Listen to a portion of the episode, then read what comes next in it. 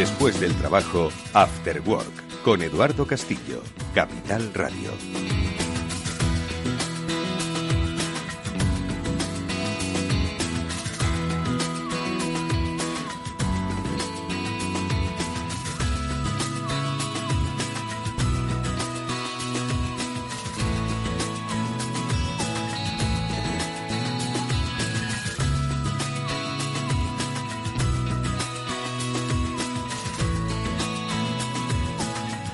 Buenas tardes a todos amigos, bienvenidos un día más a este After Work aquí en Capital Radio. Em, comenzamos un nuevo programa dedicado a la ciberseguridad, Ciber After Work en Capital Radio, que como sabéis lo hacemos con la compañía, el asesoramiento y el conocimiento experto de Pablo Sanemeterio y Mónica Valle, a los que ya saludo y nos acompañan nuevamente un programa más. Pablo, ¿qué tal? Muy buenas tardes.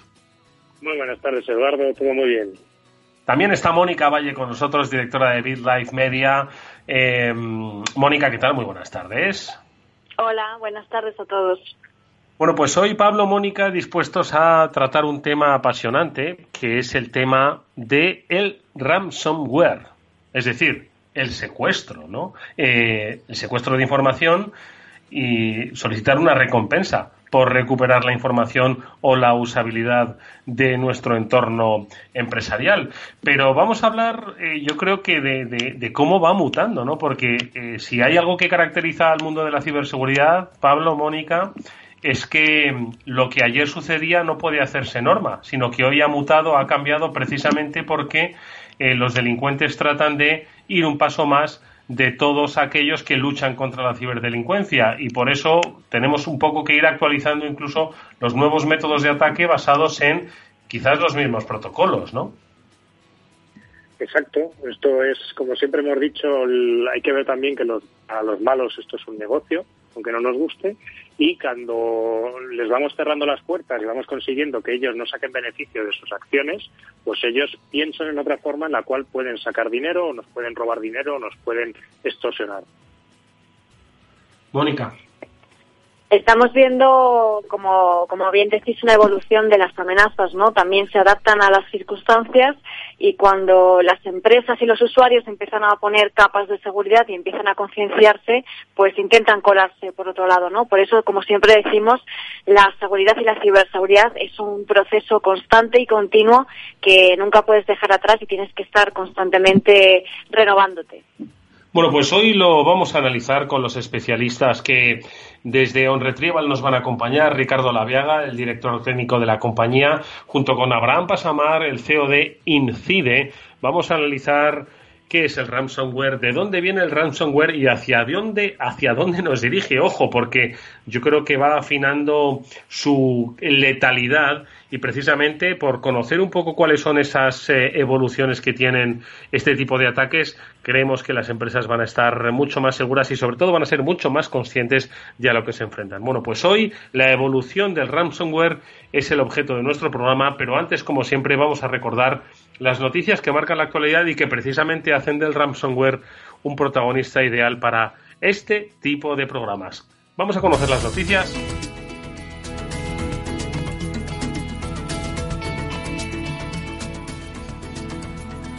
Y la primera de ellas, yo no sé si trae aparejado un ransomware, pero sí que tiene que ver de nuevo con la plataforma Zoom. Pero ojo, no es tanto por la plataforma, sino por lo que hacemos, que no somos conscientes que hacemos al descargarnos aplicaciones de sitios donde quizás no deberíamos hacerlo.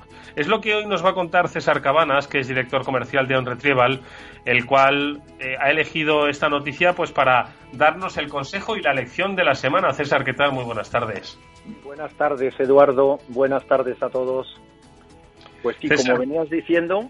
Sí, que es lo que ha pasado con Zoom otra vez, que lo hacemos protagonista, pero ¿es el protagonista o en realidad es lo que ha pasado detrás de Zoom? Claro, lo importante es que los ciberdelincuentes, como hemos dicho muchas veces, van a buscar las plataformas de mayor volumen de uso para buscarlas como vehículo para perpetrar sus crímenes.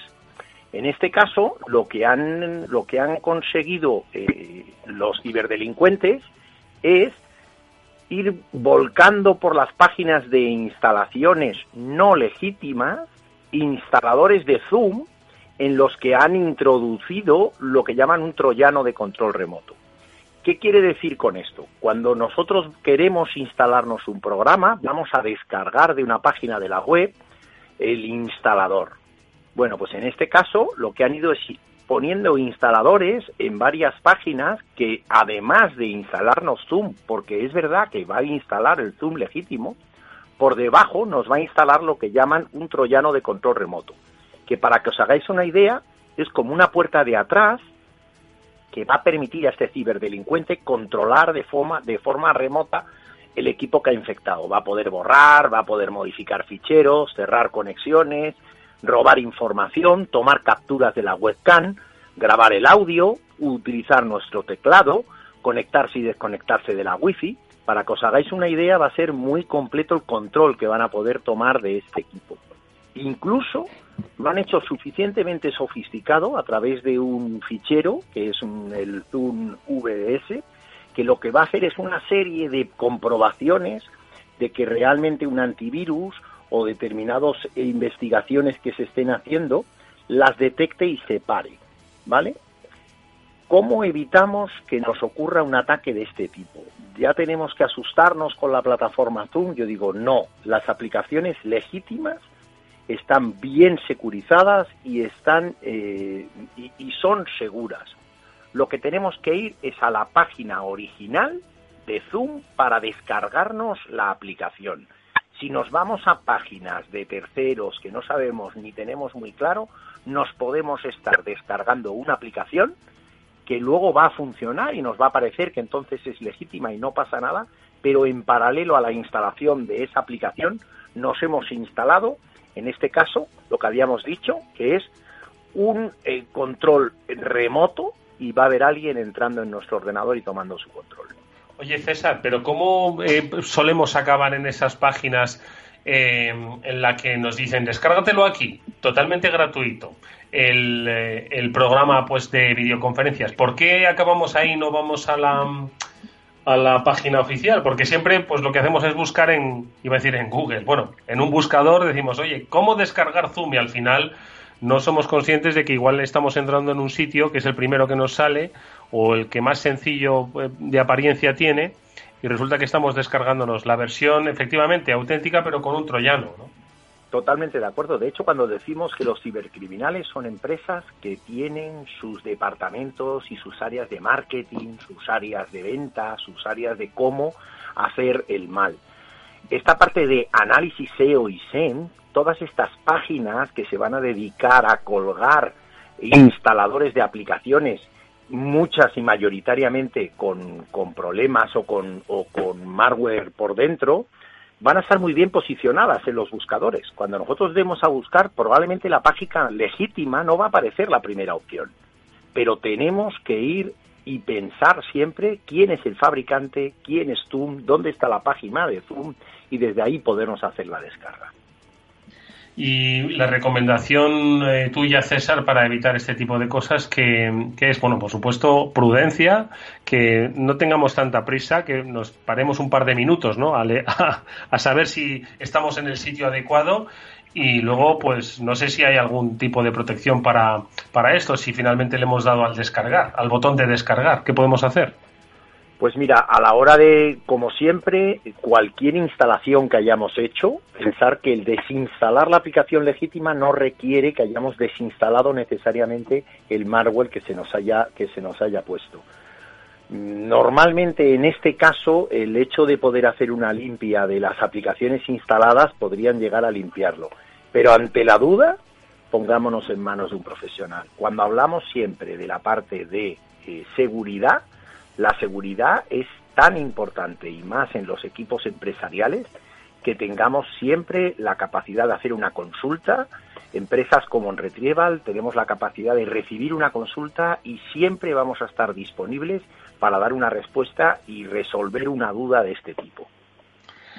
Bueno, pues las dudas las podéis resolver o escuchando bien a los especialistas de On Retrieval en este programa o bien llamándoles por teléfono al 900-900-381 o incluso escribiéndoles un correo electrónico sac.onretrieval.com que son La sigla es el acrónimo de Servicio de Atención al Cliente. Además, no solo para proteger vuestra empresa adaptado y de manera remota, sino también para recuperar los datos si es que habéis tenido algún problema. Hay que recordar que ellos tienen el mejor laboratorio de recuperación de datos e informática forense de toda Europa. Son los especialistas de On Retrieval. Nos acompañan cada semana y hoy además nos van a acompañar para hablar de la evolución de los ransomware. Así que mucho ojo amigos con la descarga de determinadas aplicaciones de videoconferencia y sobre todo de a ver dónde la estamos descargando. César Cabanas, director comercial de On Retrieval. Gracias, amigo. Hasta muy pronto. Muchas gracias. Aquí me quedaría aprendiendo sobre el ransomware. Un fuerte abrazo.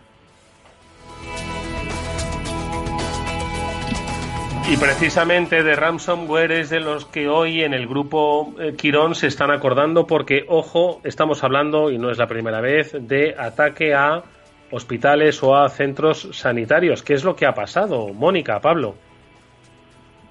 Pues en este caso, bueno, es uno de los mayores grupos eh, hospitalarios de centros sanitarios de toda Europa, ¿no? Que es eh, en este caso. En España, como bien decías, pues es propietario del grupo Quirón Salud. Y bueno, eh, varios portales como Blipping Computer y también Crepson Security pues han, eh, han sacado a la luz este problema que han tenido. ¿Qué ha pasado? Bueno, pues han sido víctimas de un ataque con ransomware eh, pero no ha sido todo y viene al hilo de lo que vamos a hablar hoy en, en Cyber After Work.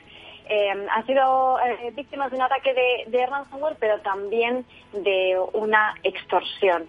Así que mm, ya os digo que, vamos a, verlo hoy. El caso es que, bueno, todavía eh, no se sabe exactamente qué ha pasado ni si el alcance ha afectado a los negocios en España, pero los ciberdelincuentes lo que han hecho ha sido, además de introducir un ransomware en sus sistemas, les han robado la información y les han dicho o pagáis el rescate o además vamos a publicar los archivos sensibles en la web. Bueno, pues de eso efectivamente vamos a hablar largo y tendido y yo creo que eh, viene perfecto este ejemplo, lamentablemente, ¿no? Para eh, dar a conocer a qué se enfrentan ahora mismo las compañías y especialmente aquellas, eh, bueno, todas las compañías entiendo que consideran sensibles sus datos, ¿no? Que les permiten la operatividad especialmente los grupos sanitarios más, porque de ello depende la vida de muchas personas. Bueno, pues eh, centraremos nuestro programa de hoy, como ya hemos dicho al principio, en noticias como la que hoy le ha ocurrido a eh, el grupo de hospitales privados, eh, dueño, entre otros, de Quirón Salud aquí en, nuestro país, bueno, a Fresenius. Eh, pero no solo ocurre esto en el sector de la sanidad, también del comercio electrónico. Y en esta ocasión, si no me equivoco, han sido los de Tokopedia, que es si no me, uno de los mayores, mayores empresas de comercio electrónico de Indonesia. Bueno, pues a pesar de eso, han tenido una filtración de datos. ¿Qué ha pasado, Pablo? Pues bueno, pues son un grupo empresarial bastante creciente, lleva desde 2006 eh, en marcha y lo que les ha ocurrido pues es que eh, se, han, se ha puesto a la venta en, en la dark web una base de datos con, con, información filtrada de 15 millones de usuarios, con información confidencial como suelen ser datos personales, nombres, de nacimiento, aficiones contacto, datos de contactos, el correo electrónico, el teléfono, incluso una cosa importante, parece que se ha filtrado también el hash de la contraseña. Esto digo que es importante, porque no todas las filtraciones contienen esta información y lo importante del hash de la contraseña es que se puede utilizar eh, tecnología para hacer fuerza bruta de contraseñas y conseguir romperla y averiguar cuál es esa contraseña. Y luego, como tienes la cuenta de correo electrónico, probar en todos los servicios online donde puedas introducir esa contraseña y ese correo electrónico a ver si el usuario es de estos usuarios no, no, muy concienciado en seguridad que repite la contraseña en distintos sitios web y de esta forma pues poder conseguir entrar en sus, en sus cuentas de correo electrónico u otras, u otras identidades digitales. Por eso siempre se recomienda tener una contraseña diferente para cada sitio en Internet y en este caso pues cambiar las contraseñas de todos aquellos en los cuales pues tengas la contraseña parecida a usuarios con esta cuenta de correo que se haya filtrado de, de Tocopedia. Bueno, pues eh, hay que tener mucho cuidado con eh, los datos de los eh, clientes, porque, ojo, es entre otras cosas de lo que vamos a hablar hoy. Por cierto, un brevísimo apunte que también tiene que ver con la exposición de datos de clientes, y es que esto ha sido, en realidad, un, un, pues un accidente, ¿no? No ha sido un, un, ataque. Estamos hablando de Digital Ocean. ¿Qué ha pasado aquí exactamente, Pablo? ¿Por qué se le llama accidente y no incidente? Bueno, en este caso es que se ha quedado un documento con una información no muy amplia de sus, de sus usuarios y que se ha pedido, eh, pues lo típico intentas compartirlo, imagínate por, por una cuenta de algún disco duro online en la que la compartimos entre nosotros y a alguien se le ha olvidado quitar ese permiso de lectura de, ese documento una vez nos lo hemos intercambiado. Se llama también incidente, accidente porque se ha descargado unas 15 veces, no muchas veces por lo que dice la empresa y los datos que refiere pues no son muy muy sensibles. Bueno, pues eh, mejor que se quede en accidente que no en, incidente, pero ojo, el error humano y el error técnico vienen siempre acompañados, están siempre de la mano en un incidente de ciberseguridad. Así que muchísimo ojo, nosotros hoy, con nuestros especialistas, a los que enseguida vamos a saludar, vamos a tratar de eh, concienciaros sobre cuáles son los riesgos, cómo evolucionan en el caso del ransomware en el mundo de la ciberseguridad. Enseguida vamos a darles paso.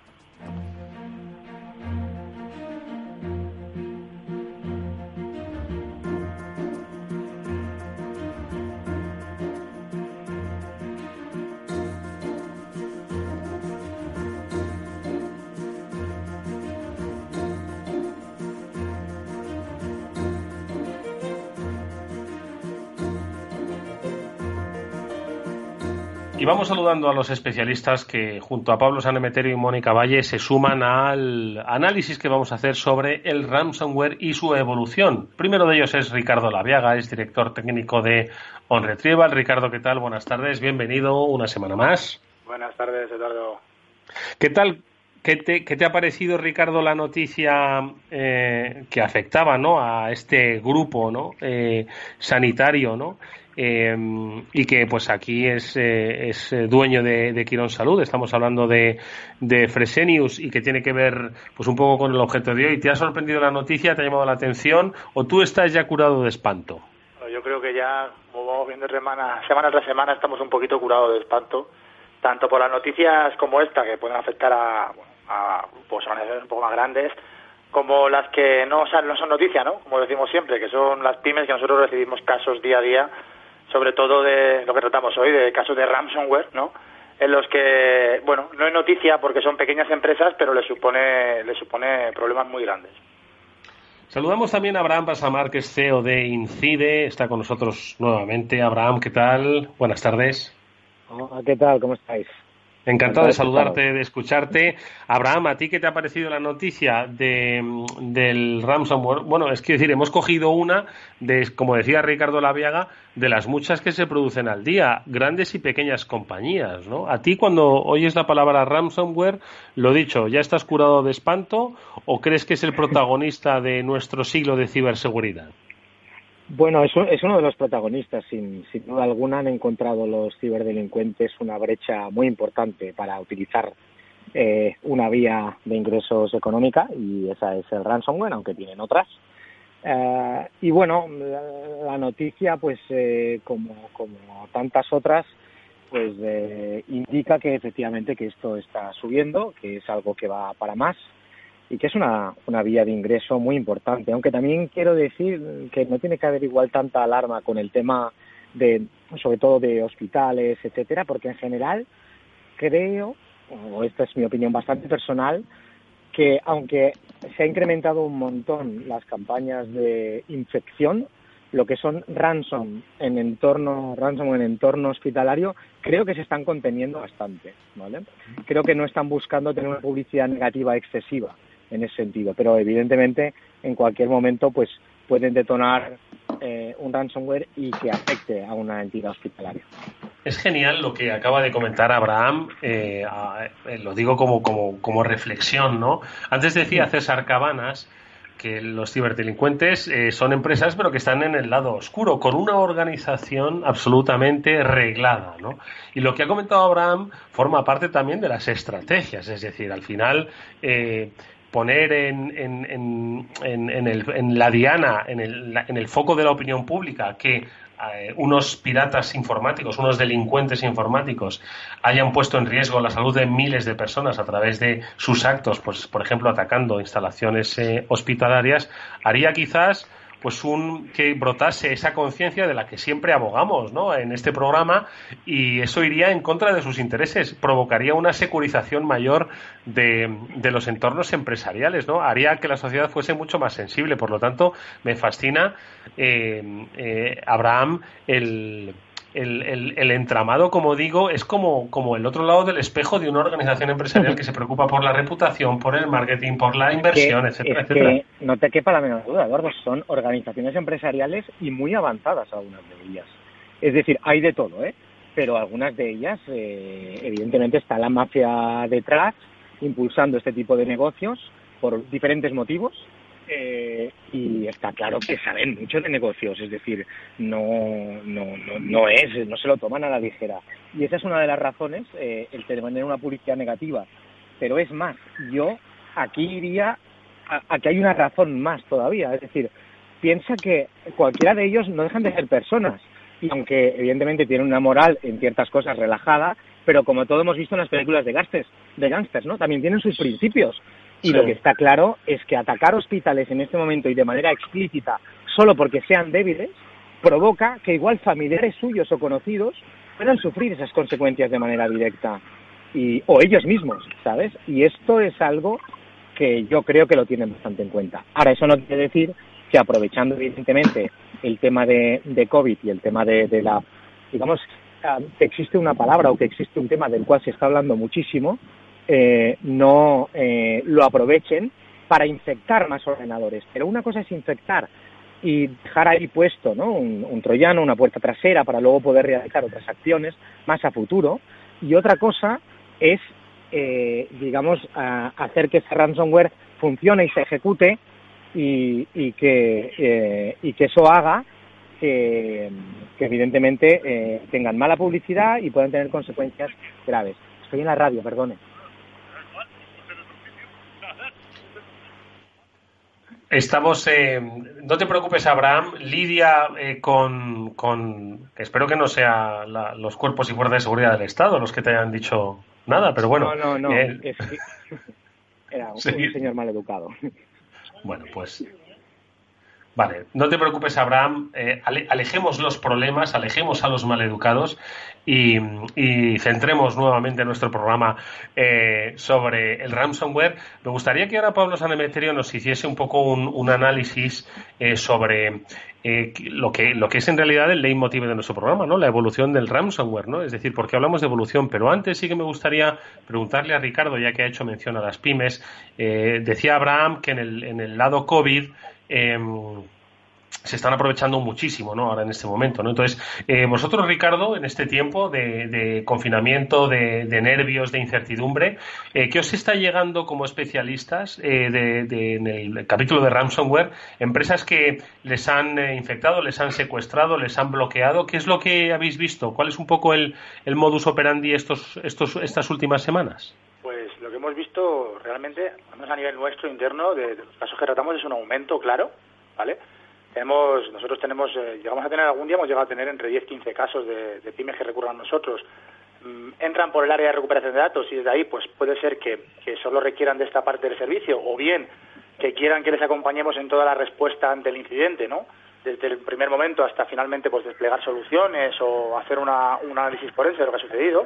Y estamos viendo toda la tipología de ataque. Desde, eh, bueno, lo curioso es que últimamente estamos viendo además en pymes eh, que, están haciendo ataques más dirigidos. Encontramos casos en los que una vez han infectado eh, y han, bueno, han accedido, han infectado los equipos de, trabajo, cuando tienen pues servidores, o pequeños servidores NAS de almacenamiento, lo que hacen es de una forma ya más manual es acceder a esos a esos servidores y proceder a pues bien reiniciarlos, reinicializarlos de fábrica o a sobreescribir toda la información que hay dentro para que no puedan restaurar las copias de seguridad que tienen que tienen realizadas las pymes.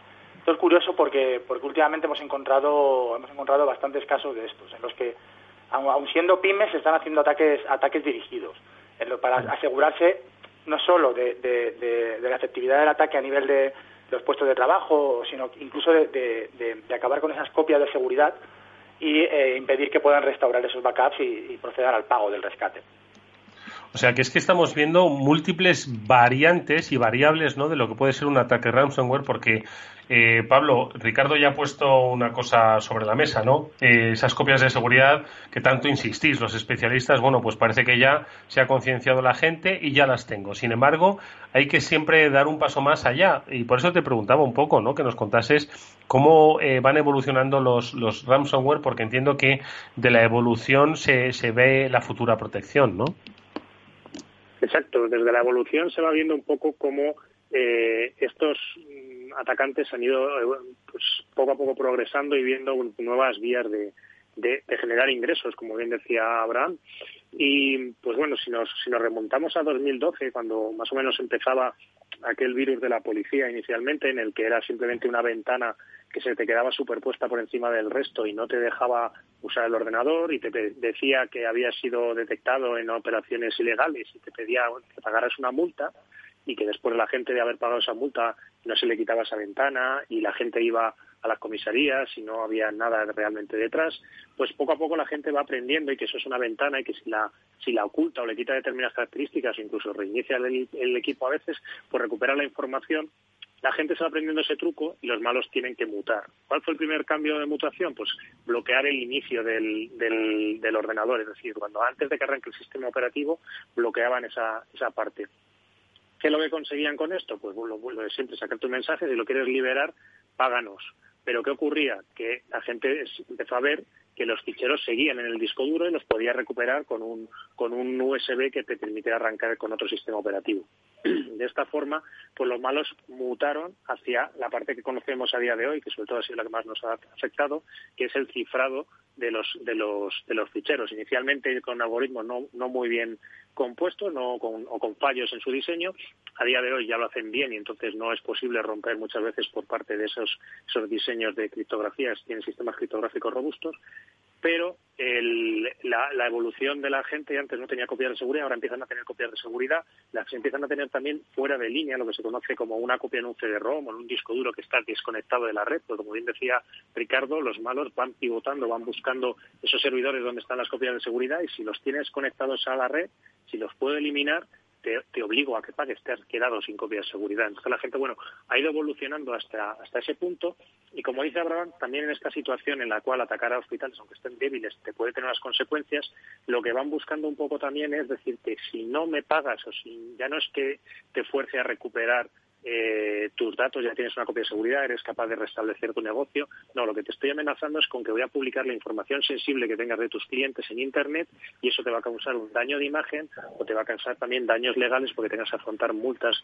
de GDPR o de otra legislación que tengas alrededor.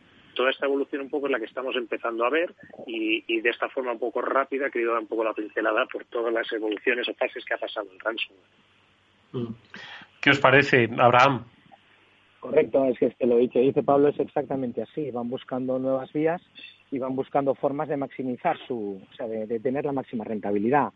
Se está viendo que hay muchas empresas que se lo han tomado muy en serio y, debido a que tienen dispositivos de backup o a que eh, de alguna manera han conseguido contener eh, el movimiento por la red que realizan algunos de estos grupos antes de detonar el ransomware, pues eh, lo que están haciendo es aprovechar el viaje hasta conseguir ese detonado del ransomware para llevarse información, para lo que llamamos exfiltrar información. De este modo, aunque no es el objetivo principal de ellos, porque ellos lo tienen muy claro, piensa que al final exfiltrar información es incómodo, porque les ocupa espacio en servidores, les obliga a utilizar otras herramientas, a poder ser descubiertos en el momento en que están exfiltrando y una serie de puntos negativos, tiene como punto positivo el hecho de que eh, es una vía más para esa extorsión que realiza. Es decir, decir, vale, sí, tú puedes restaurar, pero si no me pagas, aquí esta información va a salir a la luz. Y bueno, le ha pasado muy recientemente, no sé si vas a mencionarlo a lo mejor Pablo, pero a un bufete de abogados bastante famoso que representaba muchas estrellas, eh, digamos, pues de la canción, etcétera, y hay bastantes eh, nombres que salen en las carpetas de estos eh, documentos de estos usuarios, un poco como los papeles de Panamá, pero en versión eh, extorsión de ransomware a ese despacho.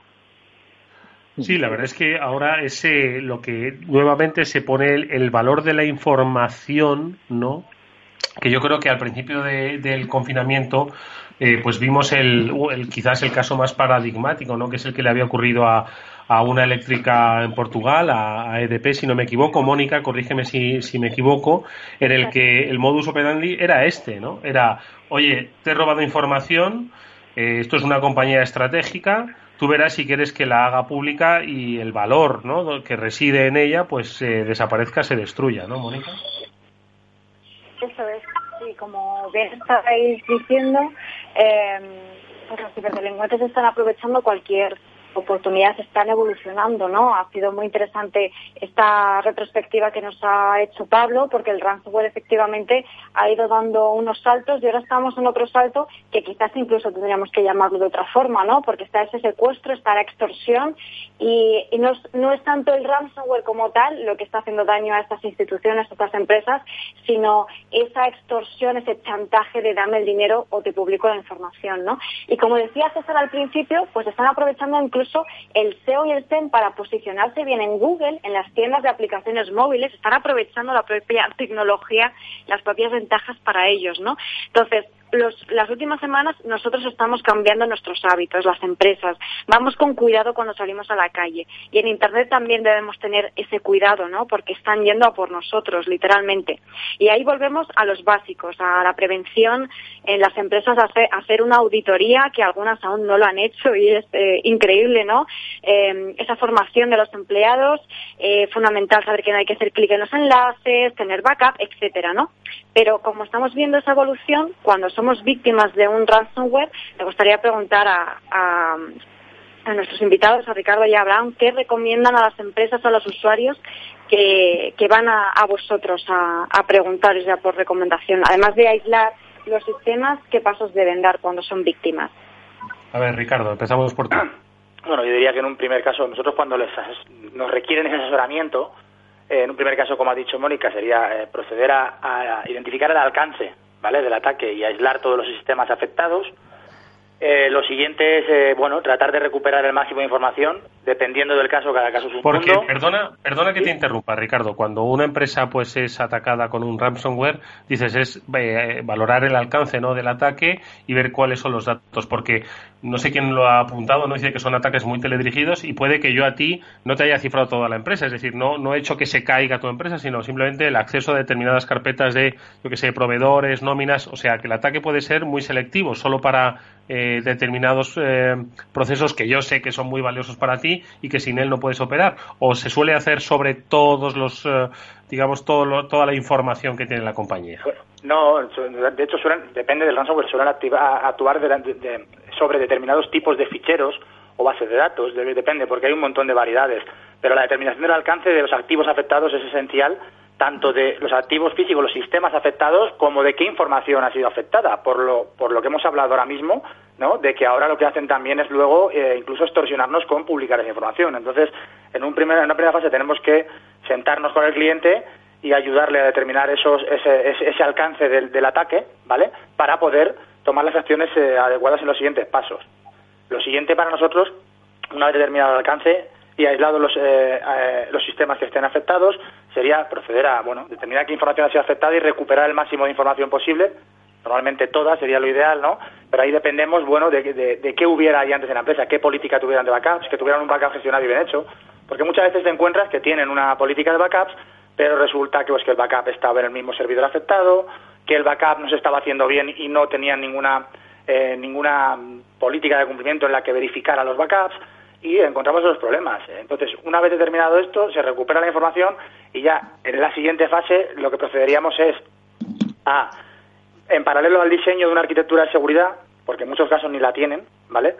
Eh, a restaurar los sistemas y desplegar las soluciones para la protección de los mismos, desde el puesto de trabajo, el servidor, hasta el perímetro, hasta incluso eh, una política de backups correcta, un backup en cloud o backups en un dispositivo local, pero de hecha de una manera de una manera gestionada y de una manera correcta, que es uno de los problemas que solemos encontrar también.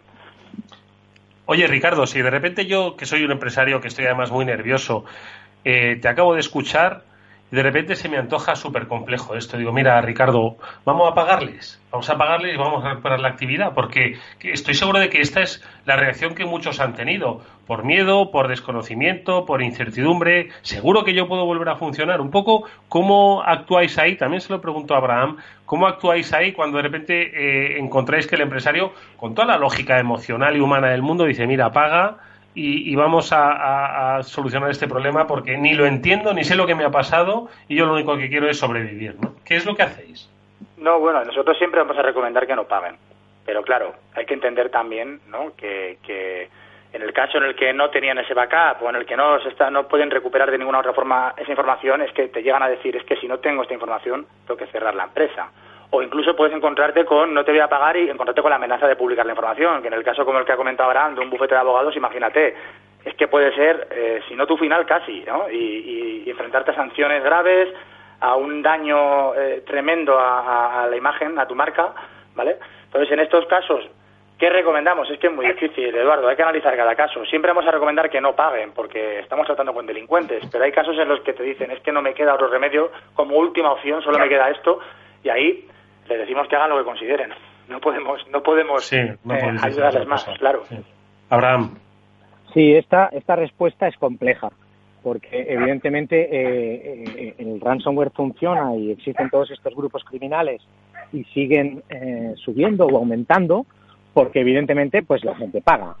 es decir, a largo plazo, evidentemente subirán si la gente sigue pagando, pero a corto plazo no existe una solución y como no existe una solución para recuperar esos datos a esa gente, pues un montón de pymes, un montón de empresas y un montón de personas perderán todos esos datos. Entonces, al final es una decisión personal de quien tiene que, hacer frente a ese pago, pero eh, por mucho que se diga que, bueno, eh, es verdad que hay que estudiar cada caso, etcétera, las estadísticas son demoledoras, es decir, eh, la inmensa mayoría no se puede hacer nada, ¿vale?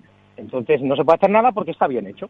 Y como no se puede hacer nada, pues eh, si la persona quiere recuperar los datos, pues tendrá que pagar. ¿Por qué? Porque eh, no hizo bien las cosas en su momento. Y claro, hay gente que dice, bueno, pues tienen que pagar ese precio por no haber hecho bien las cosas en su momento. Pero claro, yo creo que es un problema de los responsables de seguridad y de las empresas de seguridad que no hemos encontrado la solución ideal para esto porque eh, tanto le pasa a pequeñas, a personas individuales y a pequeñas empresas como le pasa a las grandes empresas que son comprometidas en sus, eh, digamos, en, su eh, infraestructura y eh, les hacen muchísimo daño cuando realmente llegan a detonar en toda su infraestructura esto. Entonces, bueno, la respuesta no es sencilla. Es decir, en cuanto a reaccionar al incidente hay poco que hacer la mayor parte de las veces. A veces hay un poco de suerte, pero la mayor parte de las veces no hay demasiado que hacer.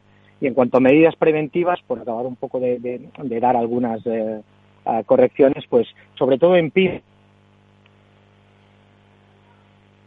Uy, eh, no sé si se nos ha ido Abraham de la señal. Eh, pues mira, vamos a aprovechar para dos cosas. Uno, hacer una pausa, recuperar esa señal de Abraham. Y como estamos encarando la recta final de nuestro programa, vamos a hablar de esas medidas preventivas que pymes y medianas empresas también eh, pueden adoptar para evitar que sean ellos víctimas de un ransomware. Volvemos enseguida. After Work con Eduardo Castillo. No te imaginas lo que nos ha pasado en la empresa. Nos han cifrado todos los datos y nos piden un rescate para desbloquearlos. Y todo por abrir un correo electrónico infectado. Menos mal que nosotros estamos protegidos con las soluciones de OnRetrieval que monitoriza, fortifica y gestiona la ciberseguridad de forma remota. ¿Y ellos pueden evitar que esto ocurra? Claro. OnRetrieval controla tus sistemas a distancia. Están vigilando las redes de tu empresa las 24 horas del día. Y yo que pensé que esto a las pymes no les podía ocurrir. OnRetrieval, especialistas en recuperación de datos, informática forense y ciberseguridad. Llámenos al 900 900 381. Hola, soy Leopoldo Abadía, autor de La Crisis Ninja, y quiero hablaros de lo normal. Lo normal es que cuando compramos algo sepamos cuánto tenemos que pagar, ¿no? Pues eso mismo debería suceder a la hora de invertir. Por eso me gusta Finanbest, comisiones bajas y claras, sin letra pequeña. Entra en finanbest.com y descubre que lo normal es extraordinario. Lo normal es Finanbest. Eduardo Castillo en Capital Radio. After Work. Vale, pues retomamos nuestra conversación eh, con Abraham Pasamar, con Ricardo Laviaga, por supuesto con Mónica Valle y con Pablo Sanemeterio. Por cierto, que me decía Pablo Sanemeterio eh, eh, por chat interno eh, cuando estaba Abraham y Ricardo hablando, ¿no? De esto de pagar o no pagar, ¿no? decía, déjame que cuente lo de Uber. Y la verdad es que no sabía yo qué había pasado con, con Uber. Pablo, ¿qué es lo que ha pasado con Uber? Pues a Uber lo que les pasó es que tuvieron un, problema de seguridad. Se filtraron información suya de, de, sus clientes, de sus conductores, y el grupo atacante les, les hizo esta maniobra, digamos, que está ocurriendo ahora con el ransomware, que es decirle, mira, o me pagas o tus datos se van a ver expuestos en Internet. ¿Qué es lo que ocurrió? Pues bueno, que los, los directivos en ese momento de, de Uber decidieron pagar este, esta extorsión y lo que suele ocurrir también con las extorsiones. Una vez has pagado, pues a pesar de haber pagado, esa información se fue, se vio filtrada en Internet y pues eh, como consecuencia aparte pues has pagado has tenido el daño de imagen de reputación sobre tus clientes los posibles daños legales también que tengas y bueno pues los responsables directivos de la compañía de tomar estas decisiones eh, se vieron en la calle bueno, pues ahí están los efectos, ¿eh? Ojo, de, de pagar, que también decía Abraham, no es compleja la respuesta, Igual aquí también eh, ayuda a, dilucidar un poco también qué es lo que se debe hacer. Pero bueno, el propio Abraham planteaba medidas preventivas, le escuchamos también a Ricardo Laviaga. El daño, una vez hecho, pues es complicado, ¿no? tratemos de recuperar el dato, pero ¿podemos evitar esto, Abraham, Ricardo? A ver, Abraham. Sí, eh, lo que estaba diciendo es eso, que, que, en realidad lo que hay que hacer es tomar medidas más preventivas, porque realmente las reactivas pues eh, suelen tener poca, poca, poco recorrido, ¿no? Entonces, dentro de las preventivas, pues, eh, sobre todo, pues, eh, para los más particulares o lo que son personas individuales o, o microempresas, ¿no? Pues, tener eh, un antivirus actualizado, pero ese antivirus actualizado deberían de fijarse bien que tenga eh, un módulo anti-ransom, ¿no? Pero, o sea, que esté especialmente eh, tenga módulo eh, para la protección frente, frente al ransom. Esto es importante porque existen diversas variantes y, y siempre pueden ayudar, ¿no? Aún así, nada es perfecto, ¿eh? Y sobre todo lo que tienen que tener es los backups, los backups offline. Es decir, las copias de seguridad las tienen que tener offline. Lo que le pasa a muchísimas microempresas, seguro que lo habéis vivido, es que el ransomware ataca, por ejemplo, al servidor, entra en el servidor, cifra todos los archivos y el disco duro de las copias de seguridad está conectado a ese mismo ordenador, ¿vale? A ese mismo servidor. Y esto hace que también se cifre o que lo eliminen o lo borren de manera segura. Por tanto, las dos variables para los más pequeños son solo pues, el antivirus con módulo anti-ransom, ¿vale? Y, y la parte de copias de seguridad. Y para las empresas más grandes es importante ir hacia, hacia los EDRs, hacia una variante, hacia, hacia esa evolución. También hay ya cada vez más para particular, ¿eh? Ese concepto de eh, EDR que es, eh, digamos, una evolución de lo que son los antivirus con otra perspectiva que ayuda muchísimo más, no solo a pararlo antes de que se ejecute, sino a controlar qué hace un determinado eh, programa, un determinado proceso después de haberse ejecutado y puede llegar a parar eh, mucho ransomware. Y por otra parte también pues monitorizar, monitorizar a fondo su red, es decir, todas las técnicas que sabemos que utilizan, ¿vale? Todas esas técnicas de eh, ejecución, todas esas técnicas de bypass de antivirus, todas esas técnicas de movimiento lateral, de elevación de privilegios, todo eso monitorizarlo en la medida de lo posible para detectarlos en cualquier punto antes de que lleguen a detonar ese ransomware, lo cual puede ayudar a parar este tipo de ataques y otros muchos más. Oye, lo que Ricardo, yo creo que lo que ha descrito Abraham es eh, eh, pues eh, uno de los servicios, actividades principales de OnRetrieval, ¿no? Entonces, ¿cómo funcionaría? Es decir, caso práctico. Si de repente os llama una empresa y os dice, oye, venga, que yo quiero que me hagáis todo lo que ha dicho Abraham, eh, cómo se hace, cómo funciona, qué necesidades hay, eso cuesta dinero, eh, cómo hay que implementarlo. Yo, mi red puedo, ahora están todos en casa eh, y son ordenadores suyos. A ver, ¿cómo se puede ejecutar un, una medida preventiva, un plan de contención? Sí, pues nosotros siempre que, bueno, cuando tenemos un cliente con esta inquietud, bien porque ha sufrido, suele ser, suele estar más concienciado por desgracia el que ha sufrido ya las consecuencias, o bien porque está concienciado, ¿no? Porque, porque se ha informado, eh, lo que hacemos en primer, en primer, momento es una auditoría, una auditoría de, los sistemas, una auditoría inicial, para saber qué tiene ahí, ¿no? Y poder proponer una arquitectura de seguridad que siempre va a incluir como pilares básicos lo que ha comentado Abraham, dependiendo también siempre, claro, del tamaño del cliente eh, y de su capacidad de inversión, pues tenemos diferentes capas de servicio, pero como pilares básicos yo veo el backup gestionado, ¿vale? Si puede ser, eh, gestionado, si no por lo menos que se gestione correctamente internamente en la empresa, pero un servicio de backup eh, un servicio eh, de protección del puesto de trabajo y del servidor, que bueno puede ser un endpoint protection normal y corriente, una protección del puesto de trabajo, o bien con el añadido del LDR, que le da una capa, una capa muy potente de seguridad adicional, porque ahí interviene, bueno, la capacidad de, de, bueno, nosotros en el caso, en nuestro caso damos servicio gestionado y el LDR nos permite eh, tener un equipo humano detrás que cuando podríamos decir que cuando falla ¿no? la protección de, de, todos esos módulos que tenga de anti-ransomware, antivirus, eh, por análisis de heurística, cuando falla todo esto, eh, una amenaza pues que no ha podido detectar, el EDR lo que nos permite es hacer un análisis muy rápido eh, de qué, qué, está haciendo ese, ese, ¿no? ese, ese, fichero que ha ejecutado, qué proceso se está iniciando, a qué IP se está conectando y en muy, en muy poco tiempo determinar si es una amenaza o no y proceder a tomar acciones como aislar el equipo de la red, como proceder a una limpieza manual, bueno, lo que sea, hay una variedad increíble de casos, ¿no? bueno, el pilar es entonces protección del puesto de trabajo, backup y eh, la seguridad perimetral y con, en este caso pues con un servicio de monitorización y respuesta ante incidentes, que es lo que proveemos nosotros. Esto siempre previo análisis, con una auditoría en la que veamos qué activos tiene la empresa, en la que entendamos al cliente, entendamos cómo eh, mueve su información dentro de su infraestructura tecnológica, ¿no? dónde se almacena, quién la utiliza y le podamos asesorar para hacer este despliegue de soluciones correctamente, porque al final, bueno, eh, podemos comprar las mejores soluciones, pero si no están gestionadas, si no están desplegadas, implementadas eh, correctamente, bueno, van a hacer algo, pero no van a, dar todo su potencial, ni mucho menos, y no vamos a estar tan protegidos. Sí, en lo de estar actualizado sobre todo... Ay, perdona. Sí, no, eh, ah, perdón. no, solo quería añadir que adicional a estos tres pilares comentaba Adam, nosotros también incidimos mucho en la concienciación. A los clientes gestionados siempre nos está funcionando muy bien incluirles en el servicio, pues eh, bueno, diferentes niveles. Puede ser simplemente pues unas píldoras que le vamos dando de concienciación de forma mensual, como puede ser un servicio en el que damos ataques simulados. Hacemos ataques de phishing simulados eh, o de, con archivos adjuntos en los que es un falso ataque que le lleva a realizar una formación si pica al usuario, ¿vale? Y esto no está funcionando muy bien porque hemos conseguido que los clientes, cuando tienen un email sospechoso, con un enlace que les chirría porque han aprendido todas estas pautas, ¿vale?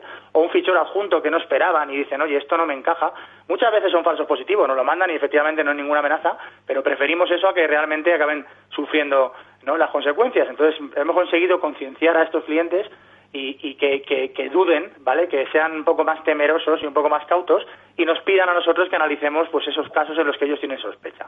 Perdona, Abraham, te, cedo la palabra. Sí, no, no, es que para dejarme un caso particular quizá también, pero bueno, en general la actualización, ¿no? Es decir, hay que actualizar y mantener actualizados los sistemas y parchear, parchear lo antes posible, porque este es uno de los grandes problemas, que a veces hay parches, pero se tarda tanto en aplicarlo en las empresas, las correcciones de seguridad que sacan los fabricantes, que eh, se aprovechan esas ventanas eh, los, los eh, cibercriminales y entran. Pero hay un caso particular en PyME, que seguro que lo veis mucho, que es el tema de, de, tener expuesto el, el RDP, es decir, el remote desktop, ¿vale? Es decir, las empresas lo que tienen que hacer es utilizar VPNs o proteger esos remote desktop, pero no se pueden tener expuestos hacia afuera, teniendo en cuenta, uno, que hay vulnerabilidades en esos remote desktop que se pueden comprar por muy poco dinero en el mercado negro eh, y también que te pueden hacer un fuerza bruta y entrar y se tienen que controlar y se tienen que poner limitaciones. Hay un montón de, pequeñas compañías que para gestionar remotamente sus equipos lo tienen así y eso es un, coladero que llamamos, ¿no? Es decir, por ahí está entrando gran cantidad de ransomware porque o bien te adivinan las credenciales o bien tienen un exploit para entrar, eh, explotan esa vulnerabilidad y después distribuyen ransomware dentro. Eso se lo tienen que, mirar. Sí, sí. Me has leído la mente, ¿verdad? Porque hoy mismo y esto, eh, vamos, es que es cierto, es lo que iba a contar a continuación y justo hemos tenido un, cliente con, con, bueno, pues que por tener expuesto precisamente un único servidor, un cliente pequeñito, una CIME, en el que tener, bueno, tienen un, tenían un pequeño servidor en el que utilizaban el, escritorio remoto para conectarse de, externamente, no disponían ni siquiera de un firewall, no disponían de, de, VPN y además esto es una cosa que se soluciona por, por, con una inversión mínima, realmente y, bastante rápido en una empresa pequeña, claro, depende de la infraestructura que estamos hablando, pero en el caso de un servidor, una empresa pequeña, se soluciona, podríamos decir, en una tarde y con una inversión pequeña. Y, con una, una, pequeña auditoría lo vamos a detectar enseguida, además. Y el caso que hemos tenido hoy precisamente ha sido, como tú has dicho, Abraham, LAN, eh, bueno, tenía publicado el servicio de escritorio remoto en su IP pública, habrán detectado una buena habilidad en, este, en el servidor que tenían por, no tenerlo actualizado y, ni protegido, y le han, bueno, le han, le han ejecutado un exploit han accedido al servidor y le han cifrado toda la información, todos los backups que también estaban en el servidor y nos encontramos con el caso de siempre. Sí, no son tantas cosas, pero tienen que trabajar en esta parte preventiva. No queda otra que estar eh, protegido, igual que ponemos puertas de seguridad en casa, igual que ponemos una valla para que no entren, etcétera, pues tenemos que pensar que la seguridad digital existe ya todo ese delincuente ahí fuera y está buscando la manera de entrar, de llevarse nuestros datos, de robárnoslo y luego nos va a extorsionar, que es lo peor de todo.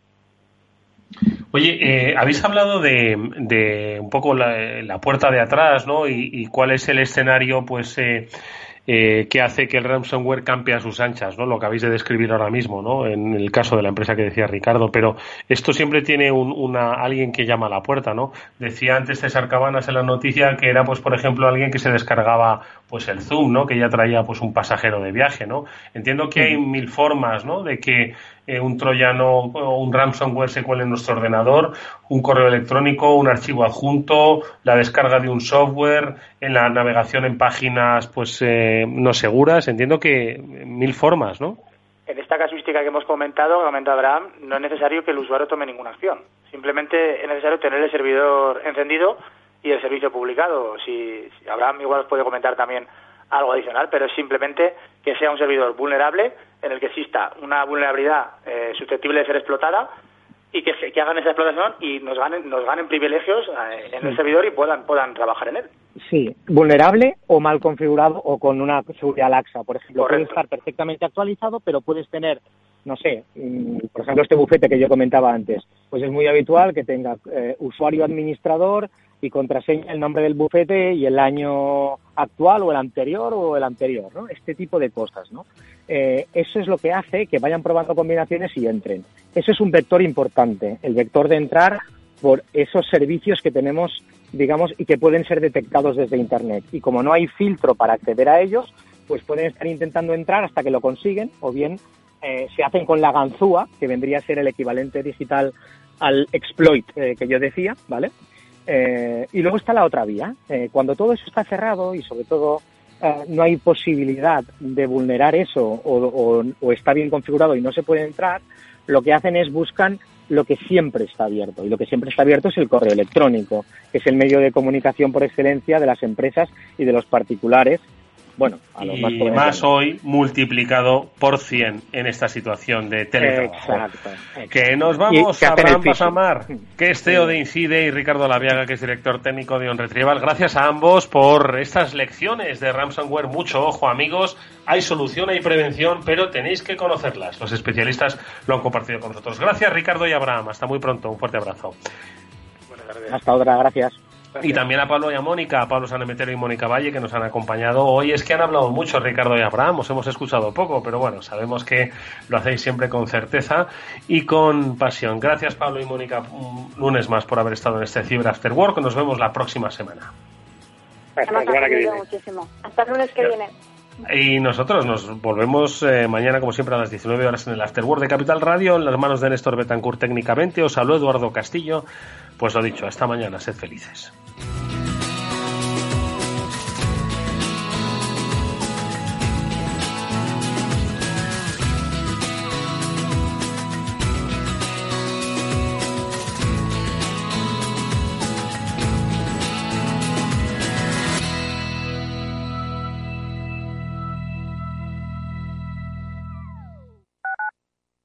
Escuchas Capital Radio, Madrid 105.7, la radio de los líderes. Es el momento ideal para convertir esa puerta rota en una mesa alrededor de la que celebrar el próximo cumpleaños del peque de la casa. No la entierres en el vertedero. Ya es hora de reciclar. Coloca cada residuo en su contenedor o llévalo al punto limpio más cercano y participa en la economía circular. Comunidad de Madrid. Abuelo. Dime, hija. ¿Te ha gustado el regalo que te he hecho? Pero si no se funciona el teléfono y me das ahora un altavoz. Es un altavoz para escuchar las noticias esas que tanto te gustan de bolsa. ¿Cuál? ¿Las de Capital Radio? Esa se llama Alexa y solo tienes que decirle Alexa, pon Capital Radio. Alexa, pon Capital Radio, maja. Te damos la bienvenida a Capital Radio. Puedes escuchar la señal en directo o nuestros mejores audios en formato podcast. Directo o podcast. ¿Qué quieres escuchar? Al final me va a gustar a mí el aparato este. Capital Radio. Siente la economía.